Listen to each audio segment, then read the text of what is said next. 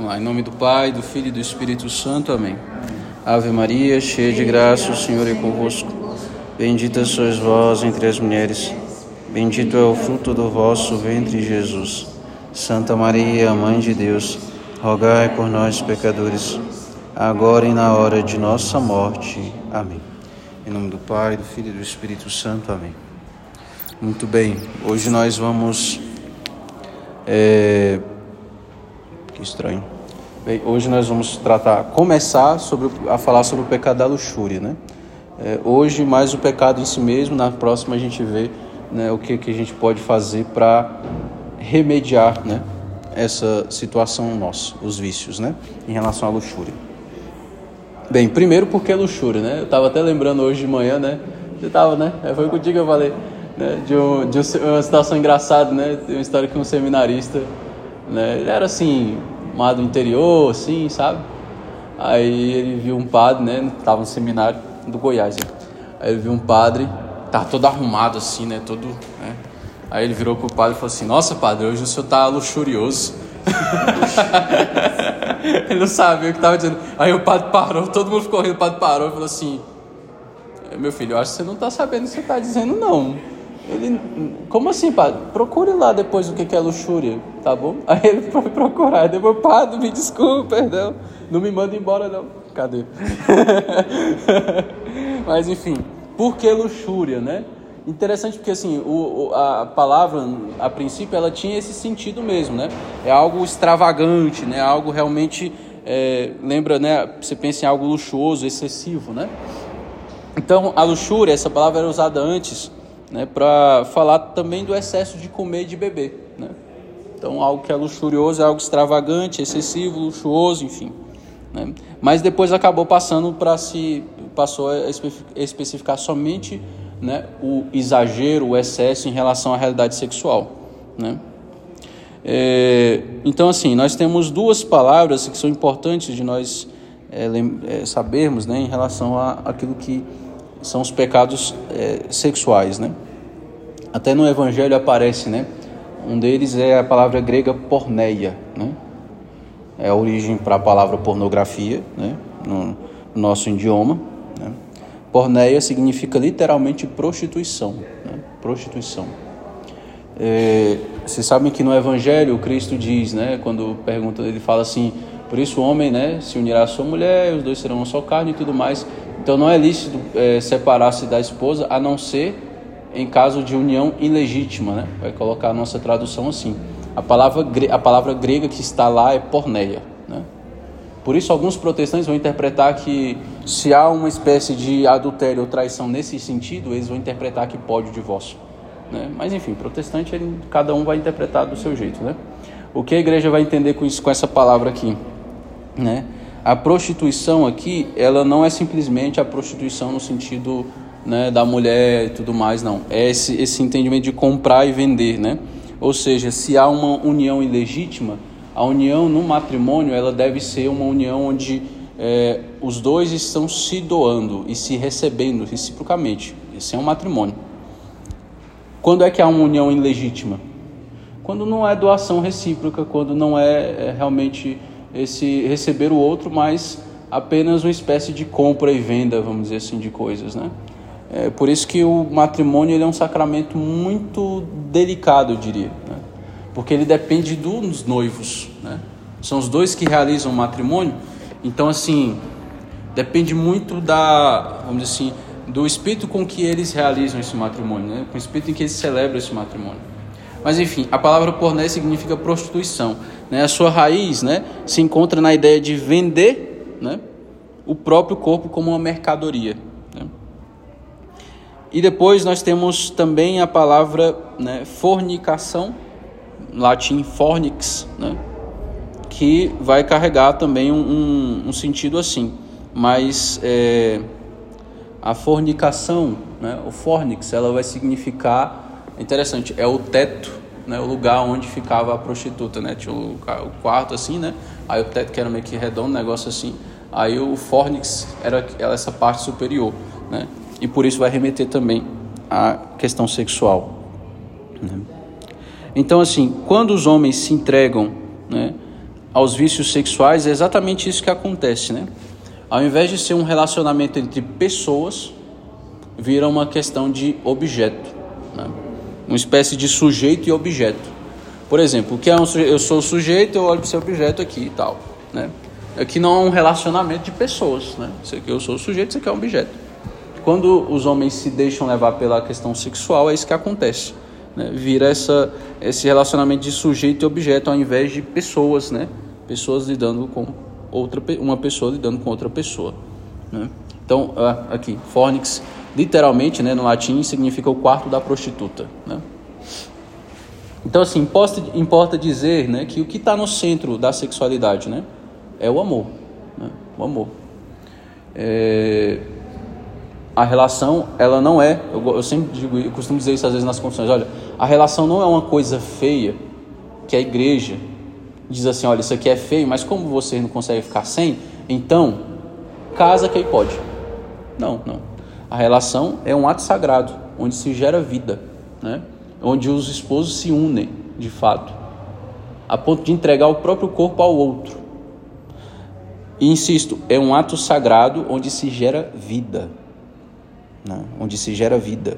Mas o que, que o demônio tem feito? Transformado em um ato de morte, né? com essa questão dos anticoncepcionais né? e por aí vai.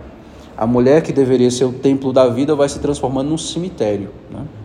Cemitério. Então importa dizer que o centro, né, o que está no centro da sexualidade é o amor. E é exatamente por aí que você vai encontrar o remédio para os pecados em relação à sexualidade. Embora os homens perver, pervertam um relacionamento tal como querido por Deus, né? De fato, quando ele criou a mulher, tirou-a da costela de Adão. Né? Tem sempre essa interpretação, né? Veja, Deus criou, tirou a mulher da costela de Adão para quê? Significar que não tirou nem da cabeça, nem dos pés, né? ou seja, do lado, né? o, o sentido de igualdade, né? o sentido de igualdade, a mesma dignidade entre os sexos. Por isso, enquanto manifestação de amor, o sexo vivido naturalmente é feito a partir do encontro dos dois, face a face, como iguais. Né? Só isso aí já dá para o próprio casal discernir com esses princípios, entender e discernir o que que pode e não pode. Que pelo amor de Deus, às vezes tem um pessoal que vem, padre, isso aqui, isso aqui pode, pelo, pelo amor de Deus, meu filho, pelo amor de Deus, né? Respeita a minha, né? Respeita, respeita a a minha inteligência, tá bom? Por favor, né? Porque não, não há necessidade de você especificar, porque tem gente que quer especificar a posição, pelo amor de Deus. Entendeu? Não precisa disso não. Né? Quais são os princípios? Né? Aqui, princípios para a vida matrimonial, casal. Né? Estou colocando aqui, primeiro, a igualdade. Né? Isso aí já vai dizer muita coisa. Sempre que há um maior que o outro, está errado. Pronto. Você já entendeu. Com isso aí você discerne todo o resto. Né? Não precisa o padre ficar dizendo, olha, isso aqui, essa posição, pelo amor de Deus, pelo amor de Deus, né? Ave Maria é um conhecimento desnecessário para o padre, tá? tá bom? Então, assim, é engraçado que às vezes as pessoas não querem dizer, explicar melhor alguns pecados, né? Mas outros eles querem, faz questão de, não, peraí que eu vou dizer, contar aqui tudinho, os detalhes tudinho, né? Mas outros não, porque fica com vergonha, né? Enfim. Então, né? Essa questão da, da igualdade, ela é muito importante, né? Com o pecado, o pecado original, né?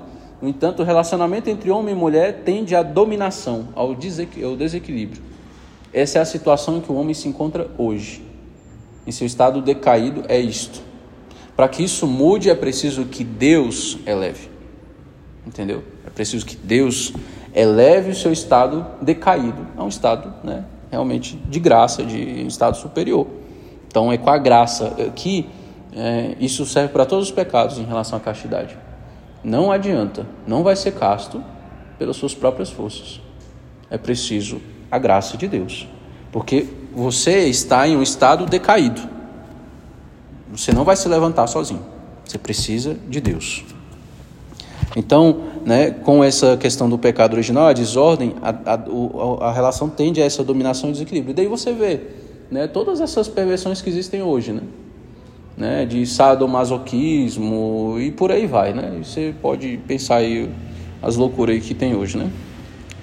Então assim, não são mais dois que se amam, mas um que passa a abusar do outro como um senhor com o seu escravo. Né? Vira essa questão de senhor e escravo. É, isso aqui é interessante. É claro sinal de disfunção afetiva ou sexual. Por exemplo, quando alguém, para manter o próprio conforto, e se vê senhora de sua vida, prefere ter um cachorro ou qualquer outras posses a um filho ou a um companheiro. Porque o cachorrinho ele pode dar um pouquinho de trabalho, mas ele não tem liberdade, ele não é uma pessoa. Né? É muito mais difícil lidar com pessoas. Né? Eu, esses dias, arrumei um gato lá para casa. Do nada, você resolveu adotar na porque eu estava caminhando. Aí eu vi um gato na rua, um filho pequenininho, é uma gata, inclusive. Se alguém quiser adotar, tá disponível, tá? porque eu não, eu não peguei porque, nossa, porque eu amo gato. Não, foi porque eu olhei e fiquei com dó mesmo. Aí é, tava lá o gatinho lá e eu vi, tava lá, só uma caixinha lá. Jogaram, abandonaram ele lá. Aí eu parei, pensei uma, duas, três, quatro, cinco. Eu falei, eu vou arrumar essa confusão pra mim, cara. Tá tão bom, só ir lá de boa, não preciso me preocupar com ninguém, não preciso limpar nada de cachorro, de nada disso. Tá tão bem, tá tão bom. Aí acabei, peguei, levei ele pra casa. Né? Por mais que dê trabalho, veja só, eu comprei a caixinha de areia, ele parou de fazer cocô no chão. Coloquei a comida, coloquei lá um lugar para ele ficar quentinho e pronto. Tá pronto, tá lá. Entendeu? Tem comida, tem água, acabou. Não precisa ficar me preocupando. Nossa, a educação do meu gato, será que ele vai crescer e depois vai se revoltar contra mim? Será que o gato vai virar marxista? Será que ele vai fazer faculdade e ele vai virar depois marxista e se revoltar contra o status quo da sociedade e essa sociedade patriarcal? Imagina meu gato fazendo isso. É, meu gato não vai fazer isso, entendeu? Por isso que é mais fácil ter o gato do que ter uma, do que ter uma criança, entendeu? Hã? Só perto do. Não. Eu acho que era bom até o. Não, mas vai sim mesmo. Eu não vou pausar essa gravação aqui não. Mas a minha vontade na primeira noite me veio assim, ó. À noite, assim, meu pensamento assim, ó. Eu vou pegar. Ninguém vai saber, tá? Eu acordei de madrugada. Eu falei, ninguém vai saber. Só vai acordar ele lá estirado no chão. Vou pegar ele e vou jogar ele lá de cima. Estou no 11 primeiro andar, tá? Longe, assim, ó. Passou pela minha cabeça. Aí eu falei, isso aqui é o demônio, vai embora, Satanás. Vai embora, demônio. À noite é difícil, né? Mas ele miando toda hora, miando, miando, miando. Eu, caraca, esse bicho quer, velho, tem comida, tem... Eu comprei um negócio gostosinho lá, que eles gostam, tá, tá tudo aqui e tal. Cara, o que, que ele quer, velho? Mas um gato é muito mais fácil com a criança. O gato, você, a criança, você nunca vai pensar em jogar ela pela, pela, pela, janela, né? Nunca você vai pensar uma loucura dessas. Mas o gato, o demônio te tenta com essas coisas, né? Mas tá, tá salvo, gente. Eu não vou fazer isso, não. Mas se alguém quiser adotar, enfim, né? Então veja, né? A falta de. Eu não preciso me comprometer, entendeu? A pessoa prefere ter o um cachorro, ter um animal, ter uma tartaruga, um peixe. O peixe é menos trabalho ainda, né? Só botar comidinha ali que tá bom. Né? Tem a questão da água e tal, mas enfim. Por quê? Lidando com essas coisas que não possuem liberdade, ela pode ficar tranquila e estar no controle das situações. Eu sou o Senhor. Entendeu? Se eu quiser, eu prendo meu gato ali no, na varanda ali, ele fica lá e pronto, acabou. Ninguém vai me processar por isso, eu acho. Bem, ultimamente a coisa está complicada, né? Estão dando mais valor para o gato do que para a gente, né? Para a criança. Mas enfim. Então, assim, é mais fácil lidar com algo que não possui liberdade é, eu me sinto mais à vontade sendo o Senhor, né? sendo aquele que domina. Né? Então, é, isso é uma, é uma consequência, né? é uma consequência da maneira como está a minha sexualidade também. Né? Eu não quero lidar com pessoas, eu quero lidar com animais. Né? Padre, então e o senhor? Bem, eu estou lidando com um monte de pessoas, não é só com. Eu não tenho um filho, eu tenho um, eu tenho um monte aqui. É só pensar nessas, nesses bancos que tudo arrumado, né? Tudo cheio de gente, né? Então, assim, o celibatário tem seu próprio modo de viver a sexualidade, claro. Então, toda essa desordem também é visível em disfunções com o sexo. Olha só, acho que, não sei, né? Acho que isso aqui nem pode ir para o YouTube, talvez. Que deve, dependendo, vai ter, né? Alguma espécie de corte, ou, sei lá, tirar o vídeo do ar, não sei. Mas se for, vamos fazer o quê? Né? Então a questão do sexo anal e do sexo oral, né? Essas disfunções elas são visíveis aí, porque você vê a questão do dominador e do dominado. Está bem claro, por exemplo, que o sexo anal é uma forma de relacionamento sadomasoquista em que um senhor está a punir seu escravo. Embora o sexo oral não seja tão clamoroso dessa maneira, é bem nítida também a desproporção entre um casal que faz, né, é, que faz sexo com um de joelhos na frente do outro e o outro se relaciona frente a frente, o rosto a rosto. Né? Enfim, essa catequese aqui não é para as crianças assistirem, obviamente. Né? Entenderam? Então, assim, isso fica muito claro. Né? De novo, a questão da igualdade, isso é muito importante. As adolescentes estão escandalizadas? Espero que não. é interessante, porém, que, via de regra, os mesmos homens. Né? É interessante isso aqui. Isso não é uma regra absoluta. Né? Escandalizaram, foram embora? ah, tá bom. Acho que é bom, né? Final, né? São palavras fortes aqui, né? Enfim. Então, isso não é uma regra, né? Pessoas não são tão absolutas assim, né? Mas é, vamos dizer assim, é, normalmente é isso que acontece. Os mesmos homens que aceitam ser senhores na vida sexual tornam-se escravos de, sua companheira, de suas companheiras na vida cotidiana. E as mesmas mulheres que aceitam ser usadas e escravizadas sexualmente tornam-se obsessivamente dominadoras no dia a dia. Ou seja, quando há um equilíbrio entre as coisas, há uma harmonia, entendeu? O homem tem sim sua autoridade, mas não é uma autoridade de um déspota esclarecido que eu mando e cala a boca e acabou. Lógico que não. Né? mas há sempre essa harmonia entre os dois. Uma relação saudável, ela vai ter essa harmonia, né? Os dois vão querer as mesmas coisas, porque afinal faz parte, né, do amor isso, né? Então assim, não vai ser essa coisa, né, dominadora. Então acontece muito disso, né? Então o cara ele é dominador lá na, na vida sexual dele, mas aí na vida, né? Hoje em dia tem uma expressão interessante para isso, né? é uma expressão até um pouco engraçada, cômica, né? Mas os jovens usam muito isso hoje em dia, né? Gado demais, né? O pessoal fala isso, né? O homem quer gado demais da mulher, né? Ou seja, ele faz tudo que a mulher quer, né? Por quê? Né? Por conta da questão sexual, né? Somente por isso. Né? Ele não faz o que ela quer porque ele a ama, porque nossa, minha queridinha, né? Não, não. É por uma questão sexual. E por isso eles hoje tem essa expressão dos jovens, né? Gado demais, né? Eles falam isso, né? Tipo, é, essas mulheres aí que vão se expondo né, nas redes sociais, né, frequentemente, até os homens, alguns dizem isso, né? Né os caras que ficam lá, né? Ah, linda, não sei o quê, né? Fica lá dando é, curtidas, né? Para essas mulheres de Instagram, de TikTok, que fica dançando, sei lá o que for, né? Aí tem sempre os comentários assim, gado demais, né? Sempre desse jeito, colocam alguém assim, né? Por quê? Porque o cara tá é, fascinado ali, né? pela, pela beleza da mulher, enfim, tudo é uma questão erótica, né, claro. Então, assim, né, acontece, né, disso, né? Acontece que vai se tornando um escravo do outro, né? E acontece dos dois lados, né? Tanto da mulher, do homem, enfim. Isso aí é algo muito mais pessoal, enfim. Então, opera-se, isso aqui é interessante, olha, opera-se uma cisão entre o sexo e a vida real, sem que muitas vezes as pessoas se deem conta disso, né? A pessoa não percebe que ela é de um jeito, né, vamos dizer assim, às vezes nas relações dela, e na vida real de outro jeito. Né, tem uma disparidade, uma cisão. Né. É, assim, por, é assim porque a falta de equilíbrio no mundo sexual repercute em um desequilíbrio no âmbito da vida ordinária. Por quê? De novo, né, a sexualidade está relacionada ao amor. As tuas relações têm como parâmetro o amor. Né? Se tem uma disfunção ali, se tem algo que está né, desordenado ali, vai ter desordem também nas suas relações com os outros. Né? Então você vai procurar também as pessoas só por interesse, né? não de fato se preocupando com elas. Né? Então vai ser tudo uma questão de interesse. Né?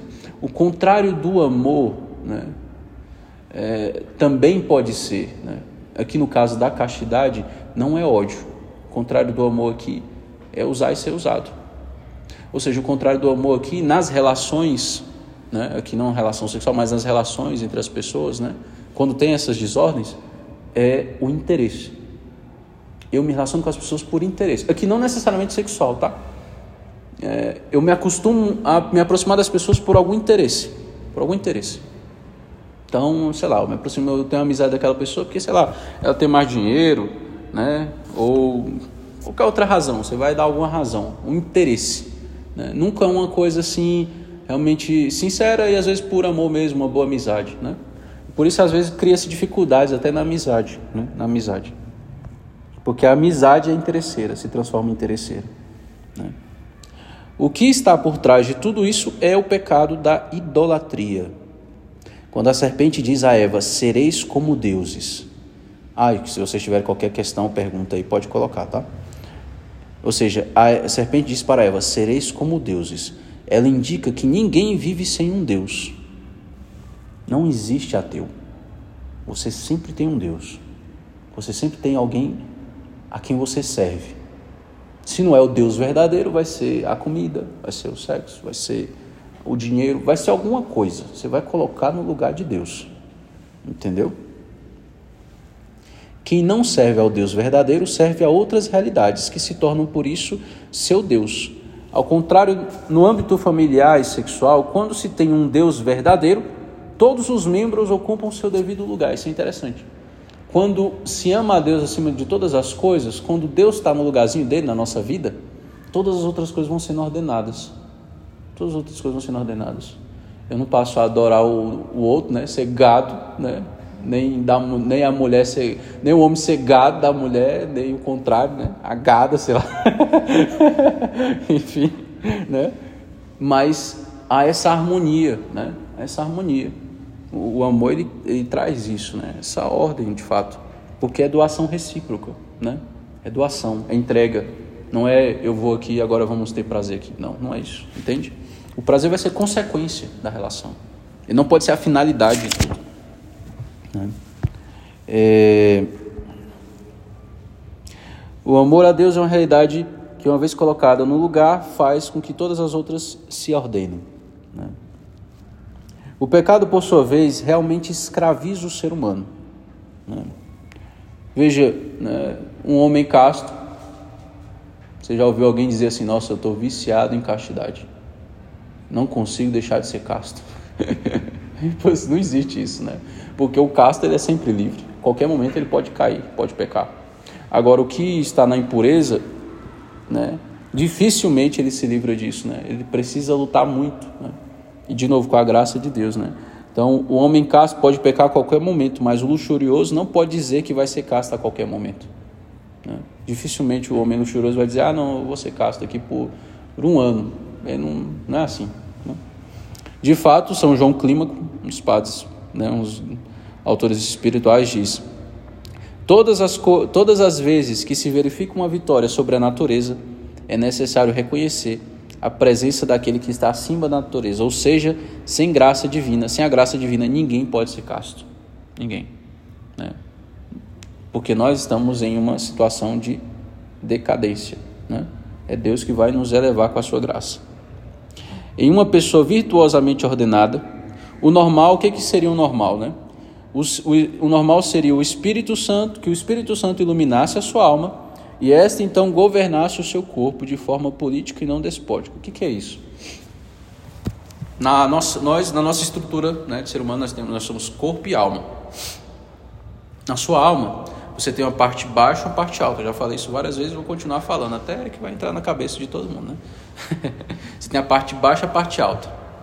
A parte alta corresponde à inteligência, à vontade, à memória, às faculdades superiores. É isso que te torna semelhante a Deus, inclusive. Né? A parte baixa está ligada às paixões, né? os sentimentos, as emoções são parte baixa. Né? Os animais, por exemplo, podem ter algumas dessas coisas. Né? Por exemplo, meu gatinho lá, minha gatinha lá, se eu né, deixar ela com fome, né, muito tempo, ela vai ficar ou brava ou vai começar a ficar triste. Eles podem ter esse tipo de coisa.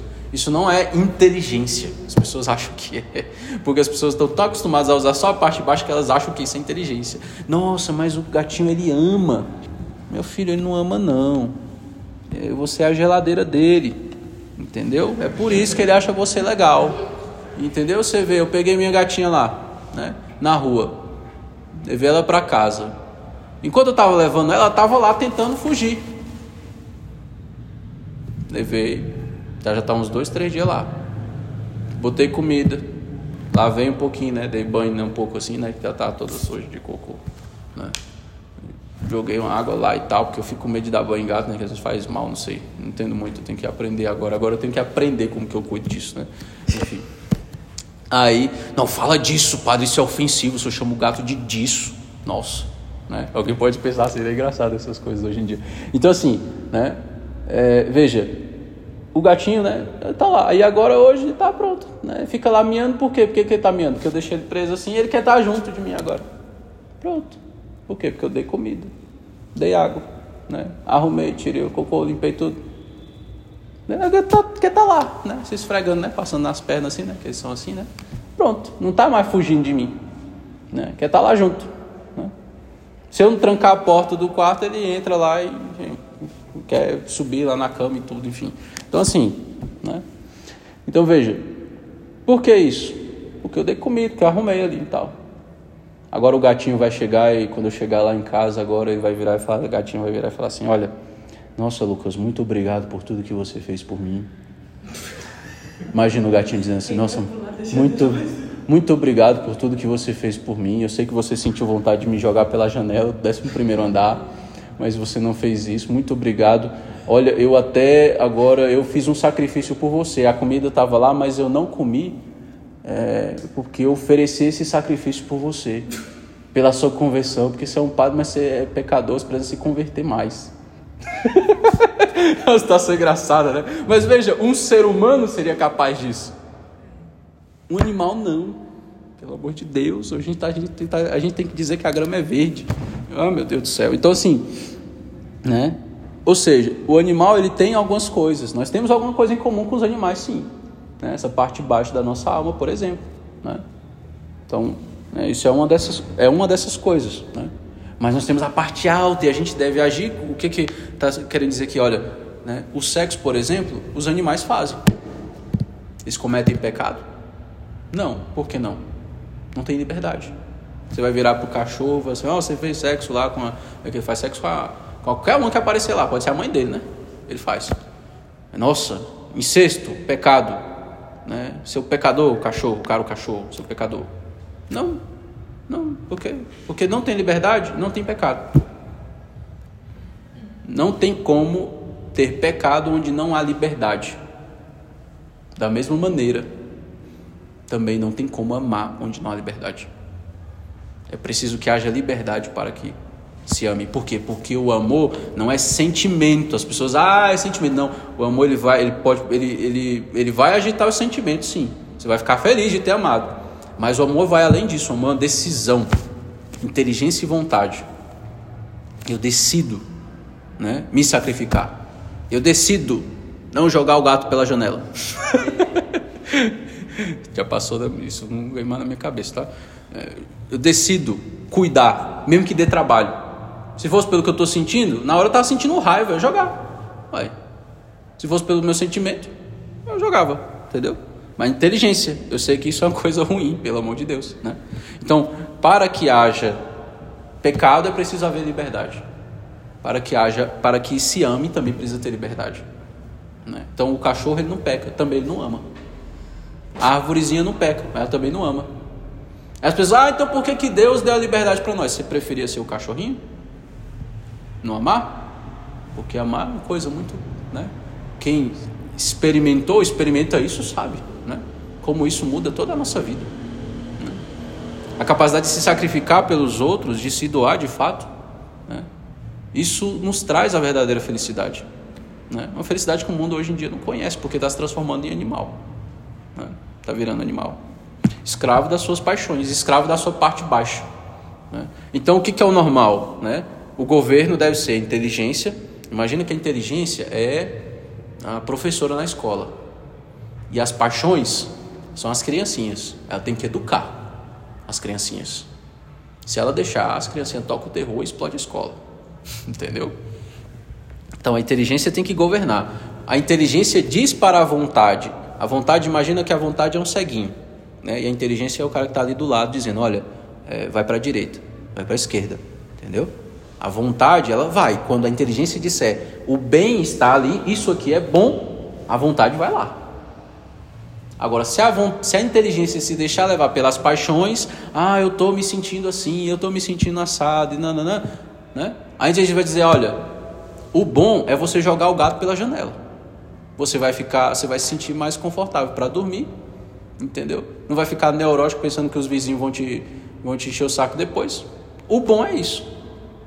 Se, eu, se a minha inteligência ouvisse as minhas paixões, eu tinha jogado o gato pela janela, entendeu? Mas a inteligência não pode. A inteligência ela tem que né, receber isso da consciência, olha, os princípios morais. Você não vai fazer uma loucura dessa, pelo amor de Deus. Né? Um gato sem inteligência, ele não, não sabe o que ele está fazendo, enfim. Né? Da mesma maneira, Deus tem misericórdia de nós. Né? Ele sabe, ele não, a gente não sabe o que a gente está fazendo quando a gente peca. Né? Padre, a gente sabe sim. A safadeza. Sabe superficialmente. A gente não tem noção da gravidade do pecado. Não tem noção. Os anjos têm. Aqueles que inventaram isso também, né? Então, assim, é, o normal é a inteligência governar né, a vontade e o corpo. Né? Então a alma precisa governar. Né? De maneira política, não despótica. Isso aqui é interessante. Por que política e não despótica? É porque assim, você tem as paixões, elas têm necessidades. Imagina de novo a criança na escola. A criança na escola, tá, eu preciso ir no banheiro, mas não é a hora. Mas eu preciso, senão eu vou soltar aqui. Então, peraí, então tem que. Né, você precisa. Né, né, mas ó, você precisava ter, você tem que aprender. Você devia ter, não devia, devia ir no banheiro no intervalo. Não foi. Entendeu? Então, é preciso uma espécie de política. Né? Seu corpo tem necessidade, você precisa comer. Da mesma maneira, a energia sexual ela precisa ser gasta de alguma maneira de algum jeito. E isso aí é que nós vamos ver na próxima, na próxima catequese. Como é que se faz isso? Os psicólogos vão chamar isso de sublimação, né? Sublimar, né? Você vai gastar as energias com outra coisa e tal, né? Isso os padres da igreja já falavam há muito tempo, né? Não falava muito, muito tempo, lá século VI, V, por aí, né? Então, assim, é preciso, é preciso que a inteligência governe, né? De maneira política, não despótica, né? Porque se for despótica, vai virar uma panela de pressão e uma hora explode. Né? Então é aquela coisa: quem quiser guardar a sua vida vai perdê-la. E quem quiser perder a sua vida, quem perder a sua vida por causa de mim vai encontrá-la. Ou seja, essa energia, a questão sexual é como energia. Ela precisa ser gasta de algum jeito. A maneira é como que vai ser. O ponto é como que vai ser. Ela está relacionada ao amor. Então você já sabe. Ela deve ser gasta na caridade no amor. O casal vai ter seu, sua maneira de, de amar, sua maneira, seu modo de amar. O casado. O celibatário vai ter seu jeito também de amar. Entendeu? Quem não está casado é celibatário. Ué, padre, quer dizer que a jovenzinha aqui é celibatária. Bem-vindo ao clube. Somos nós. Só que a diferença é que eu sou de maneira definitiva. Você não, temporária, talvez, né? Não sei, vai que você resolve abraçar a vida religiosa, virar uma carmelita. Não sei. Né? virar uma monja. Não sei. Né? Mas o solteiro, ele é um celibatário. E ele precisa saber amar como um celibatário. Até que ele se case. E aí ele vai ter, ele vai ter, ele vai amar da maneira própria do seu amor conjugal. Entendeu? Então essa, isso é importante a gente entender que a castidade ela não é uma coisa só para todo mundo. Né? Cada um é casto de um modo de um modo. O luxurioso, no entanto, deixa o corpo subjugar a alma, é isso que acontece. E esta expulsa de si a graça de Deus. Quando se fala de corpo, não está se a falar simplesmente da realidade, da realidade física. Né? Então, assim, quando eu falo corpo, não é simplesmente isso aqui, ó. O corpo é exatamente essa parte baixa, né? que tem as necessidades necessidade, por exemplo, de se alimentar, o corpo fisicamente precisa disso, mas você também precisa disso, é, vamos dizer assim, também espiritualmente. Né? É, as paixões, né? a necessidade de um divertimento, de um lazer saudável, né? então de descansar um pouco a mente daquilo que foi né, um, um dia muito cheio, muito atarefado, você precisa descansar. Se você não descansa de maneira saudável, vai querer descansar no pecado. Né? Então, o descanso é dom precioso de Deus. Dom precioso de Deus. Ele é justo e necessário, mas as coisas precisam estar ordenadas. Eu preciso ter o meu momento de rezar, o meu momento de estudar, o meu momento de trabalhar e o meu momento de descansar. Descansar a cabeça, que não é só dormir, né? Descansar às vezes é esparecer um pouco. Se o seu cansaço não é tanto físico, é mais mental, às vezes um esporte vai ajudar. Né? Fazer um esporte, uma caminhada, né? Esparecer um pouco a cabeça, ver um pouquinho de natureza, enfim, ver, né? caminhar um pouco, né? Agora, se é físico, aí não vai ser isso que vai ajudar. Aí você vai precisar, talvez, de um, de um repouso mesmo ali, né? De ficar ali um pouco quieto, né? É, talvez assistir alguma coisa boa, né? Um filme interessante. Isso é um bom descanso. Se o, li... se o filme for algo bom, de fato, né? Que alimenta. Esses dias eu assisti um filme muito bom, Feliz Natal, que é dos que é, retrata é, baseado em fatos reais, né? Na Primeira Guerra Mundial, no dia do Natal, né? Os, os, os exércitos, né? Tava lá Alemanha, França, né, Irlanda e tal, estavam guerreando, e aí os, os, os soldados pararam a guerra, fizeram uma, uma trégua né, e festejaram o Natal. Um padre celebrou a missa, né, depois eles trocaram presentes com o que eles tinham, isso foi muito bonito, isso, muito interessante, né? Tipo, ele pegou, tinha uma, uma garrafa lá de bebida e foi deu para o outro, né? Trocaram o presente, celebrou a missa, né? É, é muito bonita a história, muito bonita. Feliz Natal. Aí é, Aí depois jogaram futebol. Aí depois eles não conseguiam mais guerrear com o outro. Depois de confraternizar, eles não conseguiam mais. Aí é interessante que eu, aí depois o comandante alemão chega, aí vai lá né, no, na trincheira do outro, né, ninguém atira, né? Ele, o que, você está fazendo aqui? Acabou a trégua, era só ontem. Ele, é que vão vir bombardear vocês aqui daqui a pouco. Em 10 minutos vão bombardear vocês. Vai lá para nossa trincheira agora. aí lá vocês vão estar salvos. Aí foi todo mundo para a trincheira do, dos alemães. Aí terminou. Aí ele, não, agora acabou. Ele, não, não, não, não. Você acha que eles não vão dar, bombardear de volta? Então agora vocês vão para nossa trincheira. aí foi para a trincheira deles. Aí eles foram lá bombardear. Então veja, é um filme muito interessante que, ao mesmo tempo que é um descanso, ele te dá algo. Né? Ele te dá uma história interessante, né? Alimenta de alguma maneira também teu, teu espírito. Não é uma coisa simplesmente boba ou ruim, né? Pior ainda, né? Você assistir esses filmes aí. Entendeu? Então, assim, é, é escolher bem o lazer, saber descansar, isso é importante. E esse saber descansar é governar o corpo de maneira política, ou seja, saber ao bem cada momento, assim, saber que a gente tem necessidades também de descansar um pouco. Nós não somos anjos, né? Somos seres humanos. Você levantou a mão? Sim. Diga. É só nessa questão do, do governo da vontade? É só a inteligência que, que, que governa a vontade? Assim, é o hábito, o hábito ser uma forma. Então, mas o hábito ele é adquirido exatamente com esse, esse exercício constante da vontade, né? Entenda que a vontade né, é, a, é o que te move de, de, de fato mas é a inteligência que informa para a vontade o que é o bem. A vontade ela quer saber do bem. Todo ser humano ele procura o bem, sempre, mesmo quando ele peca. Por quê? Porque ele está procurando bem ali, só que ele está errado. Inclusive, pecar significa isso, errar o alvo. Né?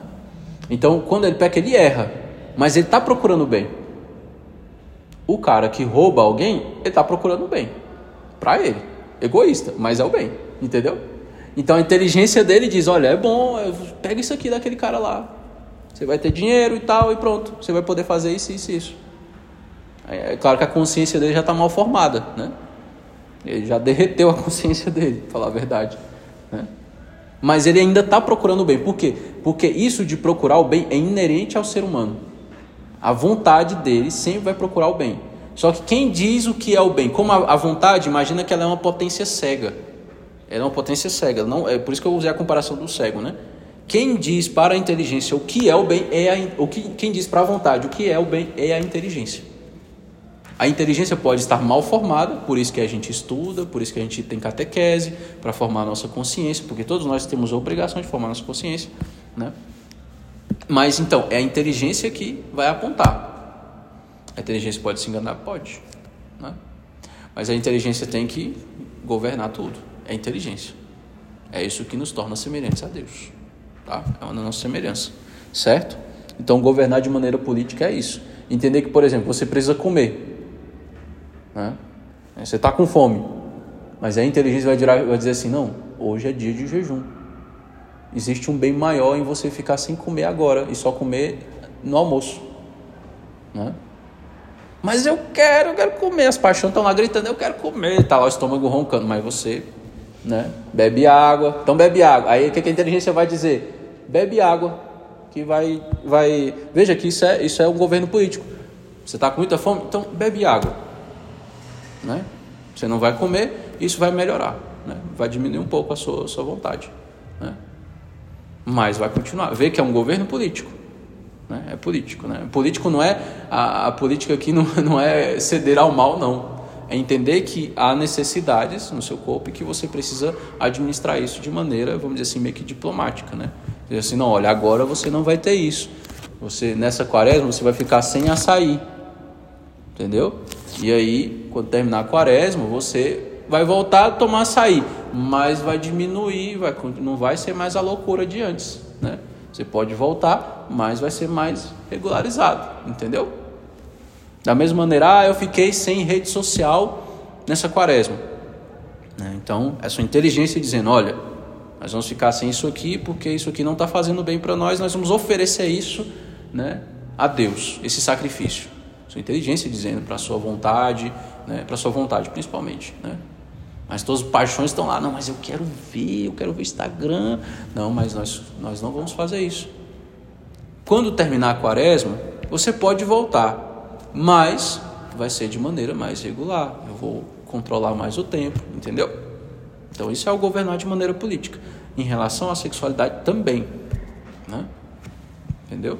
E aí nós vamos ver isso mais na frente, na próxima. Né? A vontade ela precisa ser submissa à inteligência. Ela sempre é. É. Ela sempre é. Mesmo pro mal, né? Sim. Acontece que a inteligência pode se enganar, por isso que você precisa formar bem sua inteligência. Agora, a vontade pode estar enfraquecida. E aí, quando a vontade está enfraquecida, ela cede às paixões. Ao invés de ouvir a inteligência, ela cede às paixões. Então você sabe que, sei lá, esse pecado aqui contra a castidade é errado. Mas aí, como a tua vontade está enfraquecida, ela não obedece à inteligência. Ela obedece a as paixões, entendeu? E como fortalece? Essa... Aí, exatamente, fortalecer a vontade é através das penitências, no jejum, né? Jejum, abstinências, entendeu? São mortificações que fortalecem a vontade. Por quê? Porque você acostuma a vontade a não ceder às paixões e a obedecer à inteligência. Você tem um bem, né? Sei lá, é errado eu comer, é errado eu tomar açaí. Não mas eu vou ficar sem isso aqui. Né? Minha inteligência está meio que adestrando minha vontade. Entendeu? É importante isso. Os pecados em relação à luxúria são os que mais enfraquecem a inteligência, ou enfraquecem a vontade e obscurecem a inteligência. Por quê? Né? A pessoa vai passando a ver tudo pela ótica do prazer. Isso vai puxar outros pecados depois. Então, é tudo pela ótica do prazer. Né? A pessoa vai perseverando nos pecados contra a castidade, então é, é uma constância procura do prazer. Falava hoje na homilia, né? E quando você procura o prazer, né? Você está toda hora procurando prazer, você vai meio que embotando. Né? O que é embotar? Você vai se entediando daquilo e você precisa de estímulos cada vez maiores. E aí você acostuma a sua alma a ficar pegada àquilo que é sensível. E aí, quando alguém vai lá e atrapalha você a ter algum prazer, você fica bravo com essa pessoa. Quando a pessoa não faz o que você gostaria, você fica ou bravo ou indiferente. Você fica de mal. Ou seja, isso aí vai levando as suas relações a, a, a, a se destruírem, né? Porque você vai vendo tudo pela ótica do prazer. Né? A pessoa me agradou? Ah, então muito bem. Ou seja, interesse. Não me agradou? Ah, então não quero saber de você não, sai daqui. Né? Depois ainda falo mal pelas costas, sei lá. Né? Veja que essas coisas todas né, são consequências também disso. De nós não usarmos a nossa inteligência. Né? A vontade de ceder às paixões. Certo? Bem. Né? É, então, o que, que é o normal? O Espírito Santo iluminar a alma, ou seja, iluminar a tua inteligência e esta governar o corpo de forma política, né? não despótica. O que, que acontece com o luxurioso? O demônio vem, ou o demônio, ou o mundo, ou a carne, vem, tenta a sua parte baixa. Veja, o demônio, o mundo, a carne, eles agem na parte baixa. Eles não têm acesso à parte alta. Deus, somente você e Deus tem acesso à parte alta. Nem os anjos né, têm acesso à parte alta, à inteligência e à vontade. Então, o que acontece? Deus vai lá, age na inteligência e tal, na vontade, nas faculdades superiores, isso reverbera na sua alma. Por isso que quando alguém reza de fato e Deus ilumina, aí a pessoa sente uma consolação. Por quê? Não é porque Deus iluminou aqui e isso reverberou na parte baixa. Ela se sente bem. Acontece. Pode acontecer, pode não acontecer. Né? A questão da consolação. Acontece mais no início, né? quando a pessoa está no início da vida espiritual. Depois Deus vai tirando isso, para a pessoa não ficar pegada ao sensível né? e crescer na fé. Então o, o, o demônio faz o movimento contrário. Ele vai agir embaixo, né? para que a, o corpo se sobrepõe à alma e a alma expulse o Espírito Santo. Sai daqui. Entendeu? E você nega o bem verdadeiro. Né? Porque assim, se não fosse desse jeito, os animais, como eu falei, os animais podiam pecar. Né? Não existe, no entanto, não existe adultério dos cães, as, as vacas não fornicam, né? ou, ou a luxúria dos macacos. Não existe nada disso. Não existe pecado para eles. Porque os animais não têm alma. Eles não têm alma racional. Né? É claro que tem algo que dá vida a eles, um ânimos, mas não a alma racional. Certo? Eles não são imortais também. Né? Quando os bichos terminam uma relação sexual, eles estão plenamente satisfeitos. O ser humano, ao contrário, e porque tem alma, é capaz de fazer sexo de maneira insaciável e obsessivamente, confundindo claramente o prazer, que é do corpo, com a felicidade que é da alma. Isso aqui é muito interessante. O prazer, ele é próprio do corpo. A felicidade é algo da alma. A alma, ela tem sede de uma felicidade. Ela tem sede de infinito, né?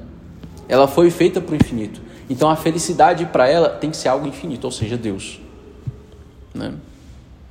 Mas o corpo, ele é limitado, né? O corpo é bem limitado. O que é próprio do corpo? O prazer que é passageiro. Você vê, tem um prazer ali, acabou. Quando a alma fica é, dominada pelo corpo, a alma, o que, é que ela procura? Eu quero a felicidade. E a alma tem uma fome de, de felicidade eterna. Só Deus vai saciar plenamente isso. Né? Mas aí a alma acha que a felicidade está naquela relação, porque o corpo está dizendo isso para ela. Vamos dizer assim, né? Então, essa é analogia, né?